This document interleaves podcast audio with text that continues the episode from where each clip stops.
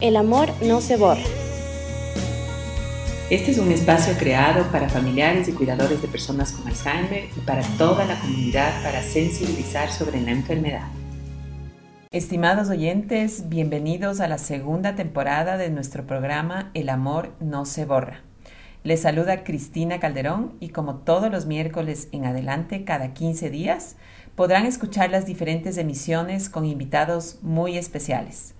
Como ya lo saben, este esfuerzo de comunicación ha sido concebido y producido por la Fundación TASE, Trascender con Amor, Servicio y Excelencia, debido a su constante preocupación por sensibilizar y crear una conciencia entre el público ecuatoriano y todo el mundo sobre la enfermedad de Alzheimer. El día de hoy compartirá conmigo la conducción de este espacio nuestra querida colega Melanie Arias, a quien doy en este momento la más cordial bienvenida.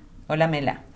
Hola Cris, ¿cómo estás? ¿Qué nos cuentas del día de hoy, mi querida Mela? Estamos felices aquí con un invitado muy especial que ya pronto le podremos dar inicio. Qué gusto que estés con nosotros, Melanie. Hoy, como tú bien dices, tenemos un invitado muy especial que viene desde México y nos acompañará este día. Pero antes de presentarle, quiero recordarles que estamos en la campaña del Mes Mundial del Alzheimer. El momento de actuar es ahora, que nos invita a no parar a seguir adelante y sobre todo hacer algo, aprender, caminar, actuar, entender. Alzheimer Disease International nos motiva con su lema Nunca es demasiado pronto, nunca es demasiado tarde. TASE les invita a no parar porque el momento de actuar es ahora. Y buena Melanie, ¿quién es nuestro invitado especial el día de hoy? Es un honor para mí presentarles al doctor Amador Macías. Él es un especialista geriatra de alto nivel, se, formó como médico cirujano y partero dentro de la Universidad de Monterrey. Posteriormente concluyó la especialidad de medicina interna en el Instituto Tecnológico y de Estudios Superiores de Monterrey y la subespecialidad en geriatría dentro de la Universidad de Harvard. Su amplia experiencia le ha permitido formar parte del cuadro médico de importantes instituciones como el Centro Médico de San Francisco. Es experto y especialista en Alzheimer, depresión, osteoporosis, sarcopenia, diabetes e hipertensión, entre otros. Bienvenido, doctor. Pues muy agradecido por esta invitación es un gusto estar aquí en Quito. Agradezco obviamente a TASE la invitación de estar eh, pues colaborando en este gran proyecto precisamente que es que las familias entiendan este proceso de la enfermedad de Alzheimer y de que bueno pues eh, estemos luchando el día a día por encontrar mejores soluciones. Entonces, un saludo a todos los las personas que se encuentran aquí en Quito y en todo el Ecuador y Latinoamérica. Un placer. Gracias Cristina, gracias Melanie por estar aquí. Gracias Amador, qué bueno que estés con nosotros. Eh, ya nos has acompañado en tres veces, tres ocasiones has estado aquí en el Ecuador, no sabemos si tres o cuatro. Sí, ya entró la duda. Exacto, exacto. Pero bueno, es la primera vez que estás en este podcast, El amor no se borra. Para nosotros es un honor tenerte aquí. Y bueno, eh, quería un poquito hablar sobre este lema que, que, bueno, venimos con el lema de Alzheimer Disease International, nunca, nunca es demasiado pronto, nunca es demasiado tarde, y TASE se une con el momento de actuar es ahora.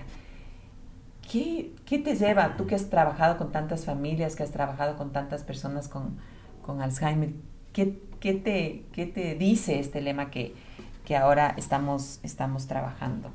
este... Bueno, siempre cada año hay un mensaje importante que debemos poner atención, que se estudia tratando de trascender y eh, este año es un parteaguas en, la, en los aspectos científicos definitivamente.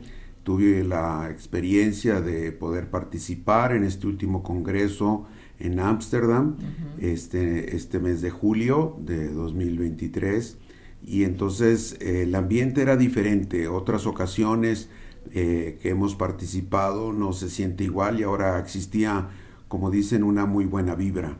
Y eso tiene relación porque, bueno, pues hay novedades en relación a nuevas sustancias que suenan interesantes, que hablan de mejores números en cuanto a la respuesta. No es la cura, por supuesto, todavía, pero esto nos abre esperanzas importantes para las familias quienes estamos involucrados en esto. Y por otro lado, ¿verdad? Ya el, el panorama en cuanto al diagnóstico, que será mucho más eh, sencillo en un futuro cercano, la posibilidad de poder hacer un diagnóstico más certero más temprano, ¿verdad? Entonces este lema de que pues tenemos que empezar ya, definitivamente en las familias es fundamental, cada quien en su etapa, eso es lo importante, porque bueno, estos nuevos conceptos van relacionados y enfocados a los nuevos tratamientos para etapas muy tempranas de la enfermedad. Y entonces tenemos que seguir trabajando precisamente con familias en etapa inicial, intermedia y avanzada, donde no existen muchas novedades farmacológicas, pero sí, obviamente, el trabajo humano, esto es fundamental, ¿no? Y donde la familia cumple una misión este, clave precisamente para ser más llevadero y que se tenga mejor calidad de vida, tanto del paciente como de la familia misma. Así es. Así es. Sabes que nosotros como TASE hemos manejado lemas eh, como el ahora tú conmigo, el amor no se borra, porque eso es lo que nos inspira a seguir trabajando durante estos 12 años que hemos tenido. Y este año hemos querido como, como sacudir ¿no? con el momento de actuar ahora. Tenemos frases eh, eh, muy, muy impactantes. impactantes, ¿no? Como, para tu madre no eres nadie. El Alzheimer puede ser cruel. El momento de entenderlo es ahora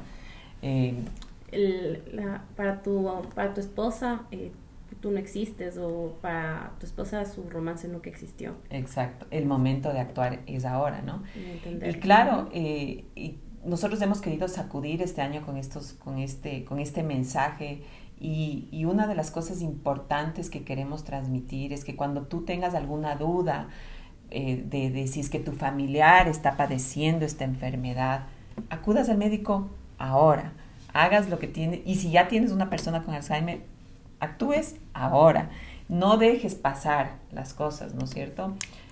Creo que eso es, es clave y tenemos que seguir empujando este gran reto en la comunicación con las familias, en la sociedad. Eh, la enfermedad de Alzheimer ha sido muy estigmatizada y puesta de lado, donde no se quiere hablar de ella, donde se esconde al paciente, no se quiere decir el diagnóstico, y estas son de las cosas que tenemos que seguir luchando, donde si en un diagnóstico más temprano el, la persona sepa su diagnóstico y obviamente pueda tomar decisiones en relación a una vida futura. Y estas son de las cosas que en Latinoamérica somos más temerosos. Hay más miedo de poderlo hacer, de poder avanzar. Y estas son situaciones eh, o paradigmas, ¿verdad? Le, le, llamaría, que tenemos que romper precisamente pues para avanzar en esta situación y estar más en sintonía. Y asimismo la gente que pues está en una etapa incipiente que pueda dar su testimonio y cada vez tenemos más posibilidades de hacer grupos de apoyo de gente que sabe su diagnóstico y que puede dar su opinión y emite precisamente sus deseos con los familiares de qué quiere o no quiere. Y obviamente con la gente que está más avanzada en esta situación es más complejo pero bueno, esos recuerdos que dejó, lo que pudo transmitir, la familia trate de respetar esos derechos que, bueno, pues eh, había plasmado, ¿no? Entonces, creo que es un compromiso grande de que la sociedad se entere y enfrente esta realidad para dignificar al adulto mayor y especialmente con este padecimiento tan terrible. También está el otro lado de la moneda que pensamos al momento de crear esta campaña, al momento de actuar es ahora, que sí eh, eh, tiene un enfoque al momento de, hay diagnósticos, hay síntomas de irnos al doctor para poder conocer cómo tratar, pero también está el otro punto que también pensamos que era el momento de actuar es ahora en cuestión de juventud. Me tengo que mantener bien, actividad física, comer sano, eh, evitar todos los factores de riesgo que existen, no netamente para decir no quiero tener Alzheimer, sino en general, pero tampoco esperar a voy a tener Alzheimer para poder hacer algo, sino también el actuar ahora para también poder llegar a estas personas jóvenes y concientizar el, el, tener buenos hábitos. Sí, yo creo que es importante tener claro que desde hace años venimos eh, comentando que la enfermedad de Alzheimer empieza 20 años antes o tal vez 25 antes de que se manifieste. Y esta es una realidad que se plasma en el adulto mayor y la gente no se quiere cuidar hasta que ya tal vez pasan los 60 años, ¿verdad? o los 55. Entonces, entender que precisamente estos factores de riesgo que se mencionan, ¿verdad?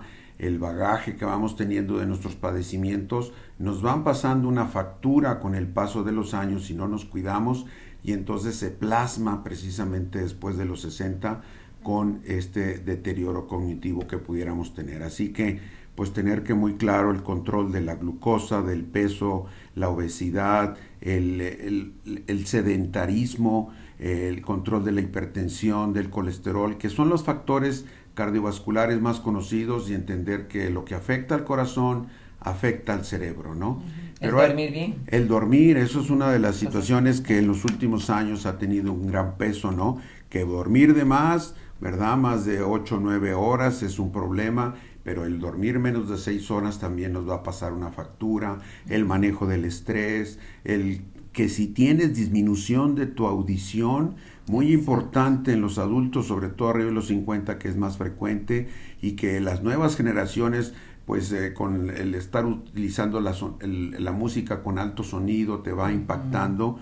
Entonces, saber que el tener baja audición favorece el deterioro de tus neuronas, y entonces el poder utilizar un aparato auditivo es de gran importancia para prevenir deterioro, ¿no? La contaminación ambiental son de las cosas importantes que tendremos que seguir cuidando, por supuesto. Entonces, la dieta, pues, eh, por supuesto, ¿no? Que siempre será clave en esta situación. Entonces son múltiples factores, cada quien tenemos un estilo de vida, nuestro manejo de la herencia, estos factores de riesgo son fundamentales para que esto pueda atrasarse lo más que se pueda si es que vamos a ser individuos en riesgo para esta problemática. Así es, cuando uno es joven, ¿no, Amador? Piensa que nunca le va a pasar nada. Piensa que vas a tener la vida eterna y que, y que nunca vas a padecer de estas cosas. Y a veces tenemos una persona adulta mayor en nuestro entorno que está sufriendo esta enfermedad. ¿Cómo podemos identificar esto? ¿Qué podemos hacer para identificar si nuestro abuelito, si nuestro papá, nuestro esposo, nuestra esposa, qué cosas se deben identificar y qué cosas no, no se deben pasar por alto. Sí, creo que eh, la, la, enfermedad de Alzheimer se empieza a manifestar muy sutilmente eh, la mayoría de las veces y la gente suele confundir que es normal del proceso del envejecimiento. Y esas son de las situaciones que tenemos que borrar y entender que el Alzheimer no es normal con la edad. Entonces, el hecho de que vayas perdiendo eh, facultades, ¿verdad? Tu desempeño no sea igual que antes. ¿Y qué me refiero? Bueno, problema con la memoria reciente, trastornos en el lenguaje, de que tengamos desorientación, que se desconozcan a veces a familiares. este, son detalles ahí sutiles que luego se pueden ir sumando y que nos deben de llamar la atención este, y que pues conviene una evaluación tener claro que hay cosas que son reversibles y que a veces podemos tener trastornos de la tiroides, trastornos de la glucosa, este, problemas del sodio, circunstancias que pueden ser reversibles y que eh, se pueden corregir. Y a veces se deja pasar mucho tiempo, por ejemplo, si tienes baja de tu tiroides, el hipotiroidismo, y entonces luego eh, pasa una factura más difícil porque puedes corregirlo, pero no regresar al estatus ideal que pudiéramos tener, ¿no? Entonces, eh, eso conviene que la persona lo ven diferente, se comporta diferente, tiene estos detalles que no lo hacía antes, conviene hacer una evaluación, ¿no? Y esta evaluación debe ser la evaluación clínica que hace el doctor, exámenes de laboratorio y tal vez un estudio de imagen, una tomografía, una resonancia, porque de repente puede aparecer un tumor, de repente nos damos cuenta que tiene ahí una enfermedad vascular o que ya tuvo un pequeño infarto y que pueden ser causas de esta situación. Entonces esta evaluación incipiente, bueno, pues será eh, muy valiosa para decir, a ver, tenemos que eh, tener un monitoreo de las cosas y seguir cuidando eh, tal vez con algo de medicamento estos factores, pero que eh, sepamos que hay que darle seguimiento a esta situación. La pandemia ha sido ahora tremenda este, con los adultos mayores, el aislamiento. Estas son de las cosas que más se insiste en que el, el adulto mayor tenga, la convivencia, el, el tratar con la familia, el socializar con sus amigos, son cosas que se han perdido y que tenemos que retomar porque vemos a la gente cómo se ha deteriorado en estos último año, ¿verdad? Este de aislamiento y que solo es la llamada telefónica, ¿verdad? Y creo que estás bien y bueno, pues eh, no te voy a saludar porque tengo riesgo de que te pueda contagiar.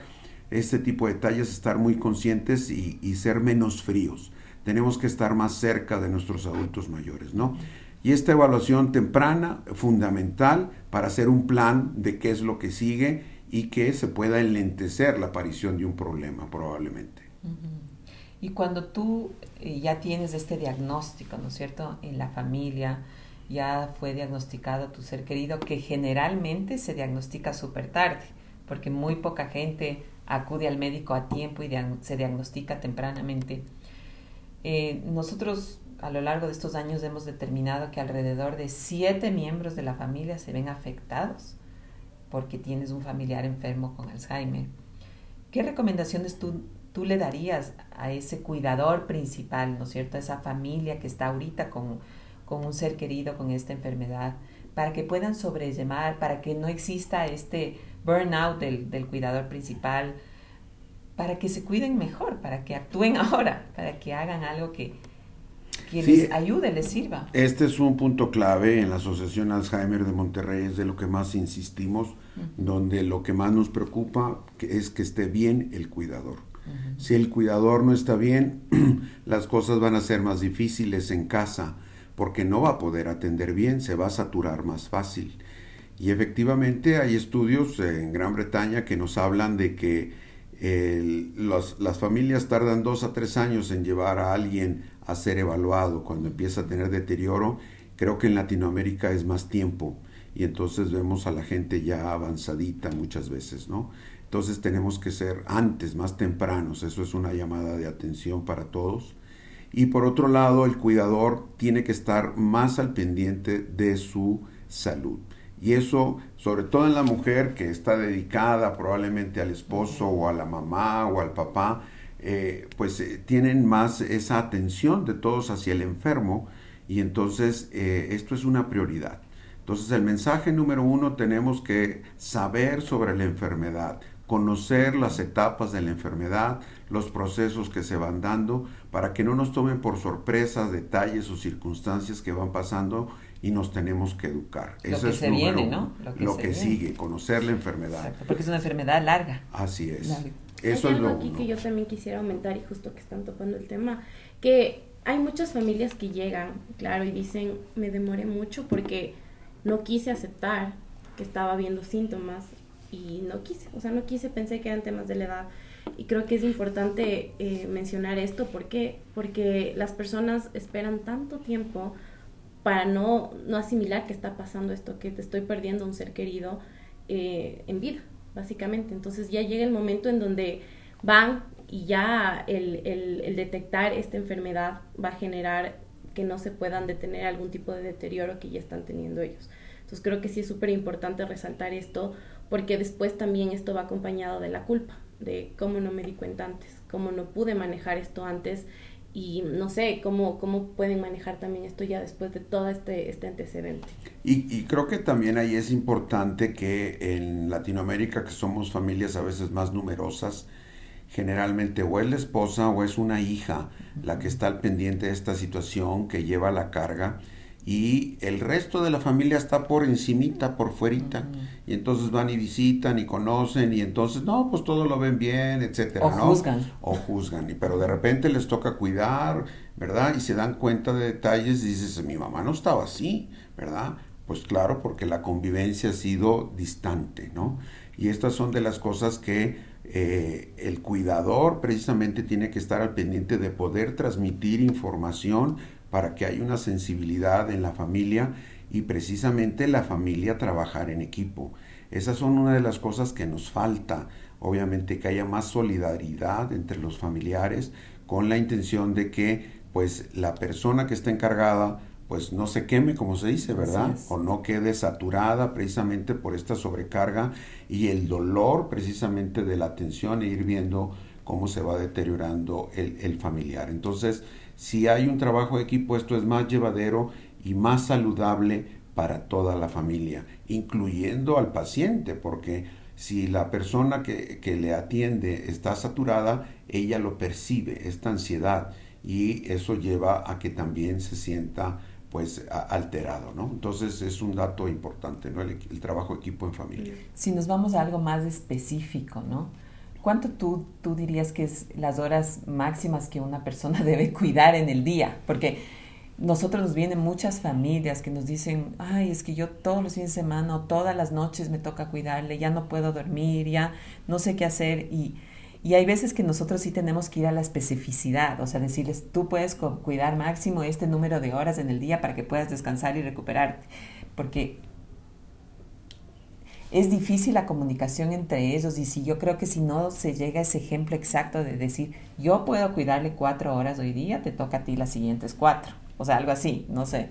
Sí, eso es complejo, fíjate, porque también tenemos que ver el estatus de nuestro paciente.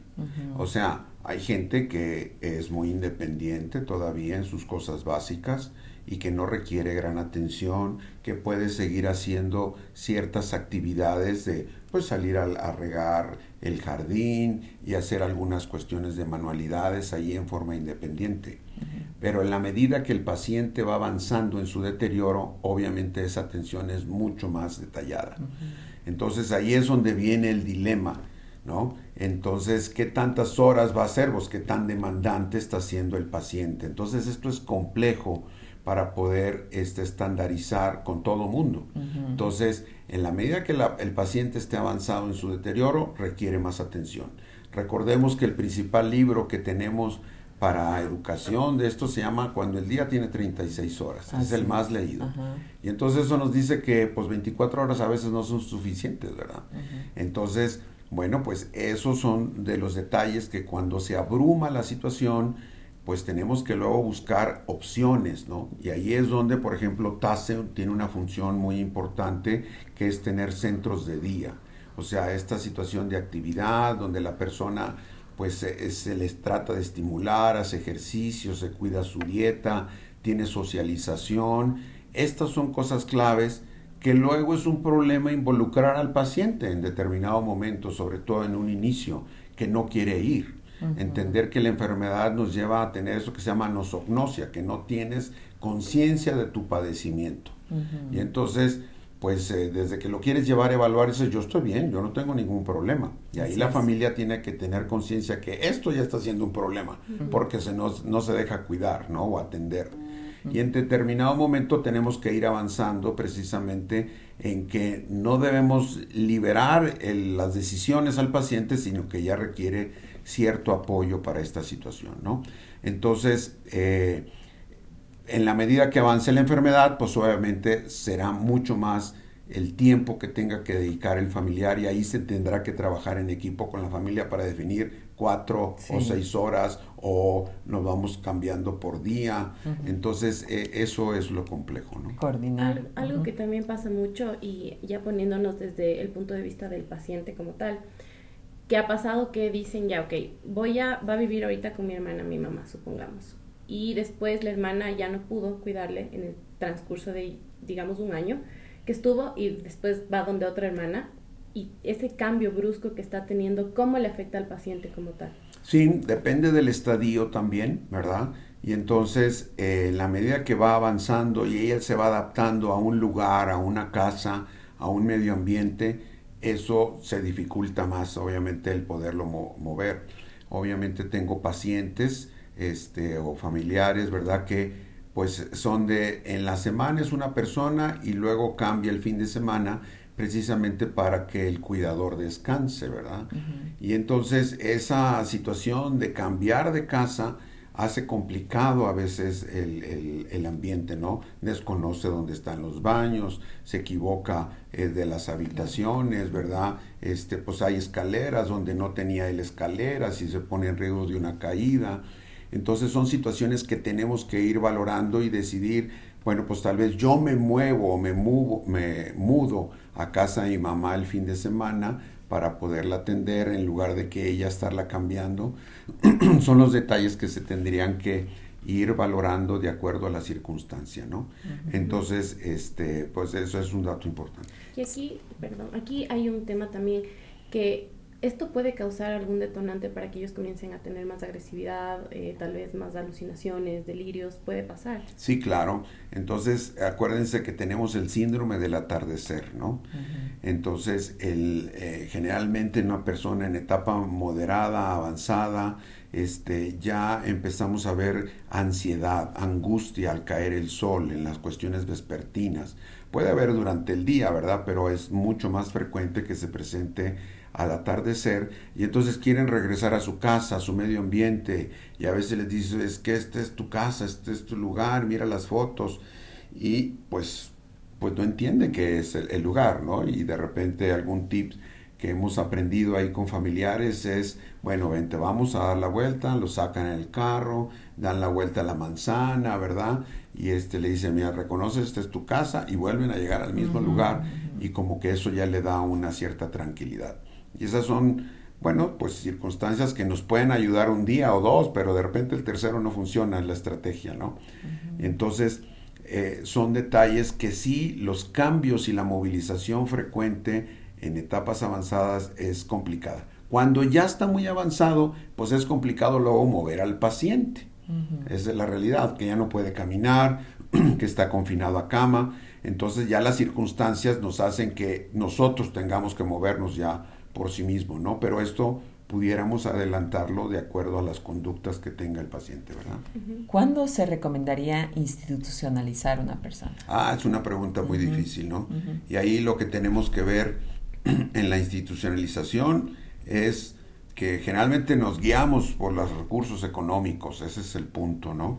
Y luego de repente vamos a ver lugares y se nos parte el corazón porque vemos pues a la gente con, ya con mayor deterioro, totalmente dependientes y muchas veces nuestro ser querido no está en esa etapa y simplemente el paciente al llegar ahí se va a desilusionar y se va a poner triste, ¿verdad? Porque el ambiente no le va a ayudar. Entonces a veces comenta uno, donde a mí me gustaría vivir, ahí sería un buen lugar, ¿no? Entonces una, una respuesta compleja, porque a veces pues eso es más costoso, por, por supuesto, pero tenemos que valorar que esta situación de moverlo a donde lo puedan atender es cuando ya no lo podemos atender bien en casa. Correcto. Y ahí tenemos que ser muy maduros porque eh, nos duele el corazón muchas veces de que lo podamos llevar a un lugar y se siente uno culpable de dejarlo, ¿no? De que lo, este, de que lo estás abandonando, etcétera pero tenemos que estar muy conscientes que puede estar mejor que como lo estamos atendiendo en casa.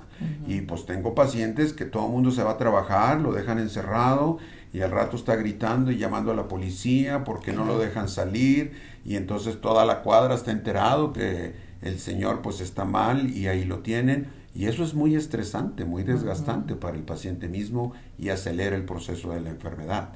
Entonces, eh, eh, esta de tomar la decisión y ser muy maduros y, nos toca ver casos donde pues los llevan y a la semana siguiente van y los visitan y los ven contentos, que cambió su situación y de que están adaptados.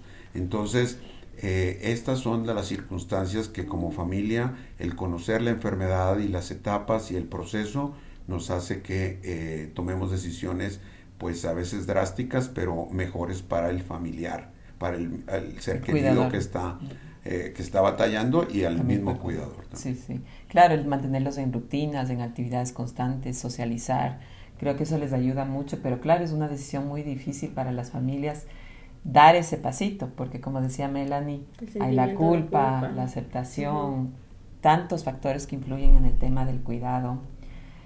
Así es, y, y, y bueno, vamos viendo ya situaciones también actualmente de gente mayor que se muda a un centro estando bien cognitivamente. O ya lo piden Ya lo piden, ¿verdad? Viendo las circunstancias de no ser una carga para la familia.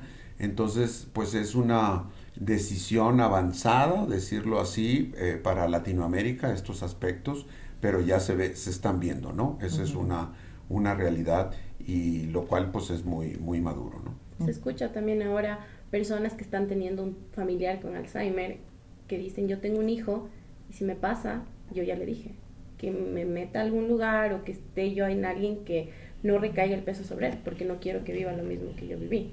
Y es también por los estigmas que ya que, que existían antes y ahora está cambiando también esta mentalidad. Sí, ¿no? Y ahora tenemos mucha movilización y entonces tenemos eh, familias que pues están solo los padres en un país y los otros y los hijos que tienen están en otro país, ¿verdad? Lo cual hace muy complejo toda esta situación. Entonces, pues tiene que ser uno muy maduro y la primera eh, concepto que vendría de esto es me tengo que cuidar lo mejor posible ahora precisamente para llegar en mejores condiciones este lo más que se pueda. Esa es una realidad, ¿no? Eh, muy bien, eh, Amador, excelente. Hemos un poco, creo que, cubierto todo el tema del cuidado y de la familia, pero sí quisiera entrar un poquito en el tema científico y en el tema del, del nuevo descubrimiento de este medicamento. No quisiera que nuestros eh, oyentes se vayan sin esa información porque creo que es valiosa. Eh, y si quisiera con eso un poco cerrar este espacio, pero sí quisiera que nos un poco nos indiques qué es lo nuevo, qué está pasando ahora con este nuevo medicamento que vemos ahora en las noticias, qué tan efectivo es, cuán temprano funciona, los nuevos temas de también de cómo te puedes diagnosticar, que ayer hablábamos de ese pinchacito que te puedes hacer y yo te decía, yo no me voy a hacer eso, no voy a hacer eso. Pero eso quería que nos compartas. Eh, Bien, este, pues sí, eh, ha evolucionado, ¿verdad? Eh, la investigación se conoce mucho más ahora del cerebro y el, el, gran avance ha sido precisamente de que cuando trabajamos en investigación, pues el, el proceso diagnóstico es lo que hemos mencionado. hacemos la evaluación clínica, vemos que hay deterioro cognitivo, tomas, tomamos estudios de imagen y además tomamos también muestras de líquido cefalorraquídeo, eso a través de una punción lumbar, como el que hacen a las señoras cuando les van a poner la anestesia para tener el bebé, ¿verdad? Esa es una punción lumbar. Sacas líquido de ahí y ese líquido cefalorraquídeo se le mide lo que viene siendo la proteína beta amiloide y lo que viene siendo la proteína tau. Y entonces hay diferentes sustancias que ahora se están, se están midiendo y que llamamos biomarcadores, marcadores de la enfermedad. Entonces esto ha sido sofisticado porque hacer la punción lumbar, enviarlo a un lugar especializado, hacer estudios de tomografía por emisión de positrones en el cerebro que midan el amiloide o que midan el tau, pues son cosas sofisticadas que se hacen sobre todo en primer mundo en áreas de investigación. México, por ejemplo, no tenemos pues esa tomografía por emisión de positrones para tau, ¿verdad? y luego la sustancia que se utiliza para hacer el beta-amiloide pues es sofisticada y no se puede tener en cualquier lugar. Y entonces, eh, en general en México, cuando participamos en estudios de investigación, pues hasta el momento ha sido siempre con punción lumbar, no con estos estudios de PET. Y entonces, esto hace que tengamos una precisión para hacer el diagnóstico. El avance ahora es de que estos marcadores pues están tratando y logrando que se puedan hacer en sangre periférica. Esto eso es un gran paso, ¿verdad? El hecho de que te tomen una muestra de sangre y veamos que la glucosa, ¿verdad? Se está midiendo y ahí tenemos la, el amiloide y, que también estamos marcando el tau, eso ya nos da un diagnóstico. Y la evolución será que así como medimos el azúcar ahora, ¿no? A través del glucómetro, pues podamos tener un aparatito que nos pueda decir usted tiene Alzheimer o no, ¿no? Entonces eso no está ahorita, pero eso ya vendrá pronto. Esa es una realidad, este uno o dos años tal vez, pero esto es algo que también es una evolución para decir, oye, pues se parece que tiene demencia, que se parece Alzheimer, y eso ya nos va a dar una precisión mucho más sencilla, menos sofisticada y costosa que lo que estamos haciendo ahorita en investigación. Y las nuevas sustancias que se están ah, utilizando son sustancias antiamiloideas. Claro, ahorita hay una gran gama de sustancias que están en investigación, enfocadas a la cuestión de la inmunidad, enfocadas a la cuestión inflamatoria. O sea, no es solo el amiloide, sino también el, el tau, ¿verdad? Entonces, estos medicamentos ha sido muy costoso, ¿verdad? El llevar todos estudios eh, a, sacarlos adelante. Hay muchos que no han pasado, ¿verdad? Que se han detenido y actualmente estos valores en este año, como decía, son dos sustancias que ya han sido aprobadas y que obviamente nos dan un mejor porcentaje para evitar el deterioro. Estamos hablando, ¿verdad?, entre el 25 y el 38% probablemente de lentecer la enfermedad. Sin embargo, estamos viendo de que esto nada más es para etapas muy tempranas. O sea, yo estoy empezando con síntomas, me hago los biomarcadores, algo positivo, puedo participar en un estudio y esa es una ventaja que podría ser para algunos en Latinoamérica. En México ya estamos empezando a participar en estos estudios donde no tendrá costos si estamos en un proceso de investigación. Y claro, ahí tienes la situación de que o tienes el medicamento o tienes placebo, ¿verdad? Y no, no sabemos en ese momento cuando estás en el estudio cuál parte te tocó. Pero bueno, ya estás con lo más novedoso porque las medicinas que usamos actualmente son cuando ya tenemos el diagnóstico y empezamos a eh, y tenemos los síntomas, ¿verdad?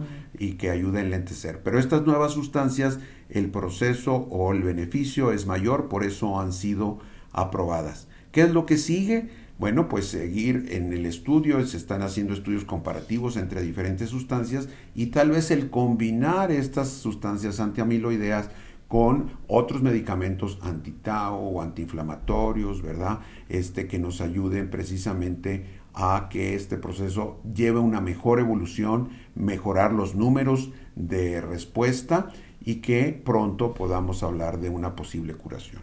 Eso sería lo máximo. Y la, importancia del diagnóstico temprano, ¿no? Como tú decías ayer en esa eh, presentación que tuviste, el 75% de la población no tiene diagnóstico. De la enfermedad. Esto es. lo que nos dice Alzheimer's Disease International, es una realidad que mucha gente pues anda caminando con el proceso y no, no lo sabemos, ¿no? Entonces, pues sí, este tenemos que tener una mayor conciencia, sensibilidad para diagnóstico temprano y pues las familias tenemos que actuar precisamente lo más pronto posible, cada quien en sus circunstancias. Si estoy en una etapa temprana o en una etapa moderada o una etapa avanzada, hay cambios que podemos hacer siempre para mejorar y bueno, pues dignificar precisamente a nuestro ser querido y nosotros tener mejor calidad de vida. Nos quedamos con ese mensaje, Mela. Claro que sí, súper informativo para todos nuestros oyentes. Eh, bueno, gracias por su compañía en esta segunda entrega. Les recordamos que las actividades de nuestra campaña El momento de actuar es ahora. Eh, se encuentran en todas nuestras redes sociales, Facebook, Instagram, YouTube, o también nos pueden encontrar como Fundación TASE eh, ingresando a nuestra página web www.fundaciontase.org. Un saludo a nuestros amigos en Latinoamérica y el momento es ahora de actuar. Acuérdese, cada quien en nuestras circunstancias poner nuestro granito de arena. Felicidades nuevamente a Fundación TASE por esta labor tan importante. Bueno, y también del mundo, porque hemos visto un poco qué países nos escuchan, está también en España. Entonces es un, gran, eh, tenemos un gran nivel de oyentes en España. Felicidades. También. Qué bueno, muchísimas gracias. Gracias Melanie por compartir este espacio. Gracias querido Amador por nuevamente venir a Ecuador. Eh, eh, inspirarnos también con todo el trabajo que tú haces aquí en México, o sea, en México, y también por compartir todo tu conocimiento con todos los ecuatorianos que tenemos la dicha eh, y el placer de poder escucharte. Muchas gracias. Em, bueno, de esta manera hemos llegado al final de esta segunda entrega de la segunda temporada del Amor no se borra. Lo mejor del programa, su grata compañía, amigos oyentes. Les esperamos como siempre en nuestro podcast cada 15 días. Los miércoles subiremos uno nuevo y magnífico episodio con especiales, eh, con invitados especiales. La tecnología ayuda a que puedan escuchar el programa en el momento que puedan. Espero aprovechen tanta información y nos puedan dejar sus sugerencias de temas que les interesan escuchar, ¿no? En www.fundaciontase.org. O también igual en, en, Spotify nos dio esta hermosa herramienta donde pueden ustedes preguntar o hacernos comentarios que van a poder encontrar eh, cuando estén escuchando este podcast. Excelente, bueno, muy buenos días. O tardes o, noches. O tardes o noches. Gracias, Amador. Gracias, un placer estar aquí. Que el mundo sepa del poder de tu amor y que tú diste, siempre diste de ti lo mejor. Lo mejor. Saber envejecer, saber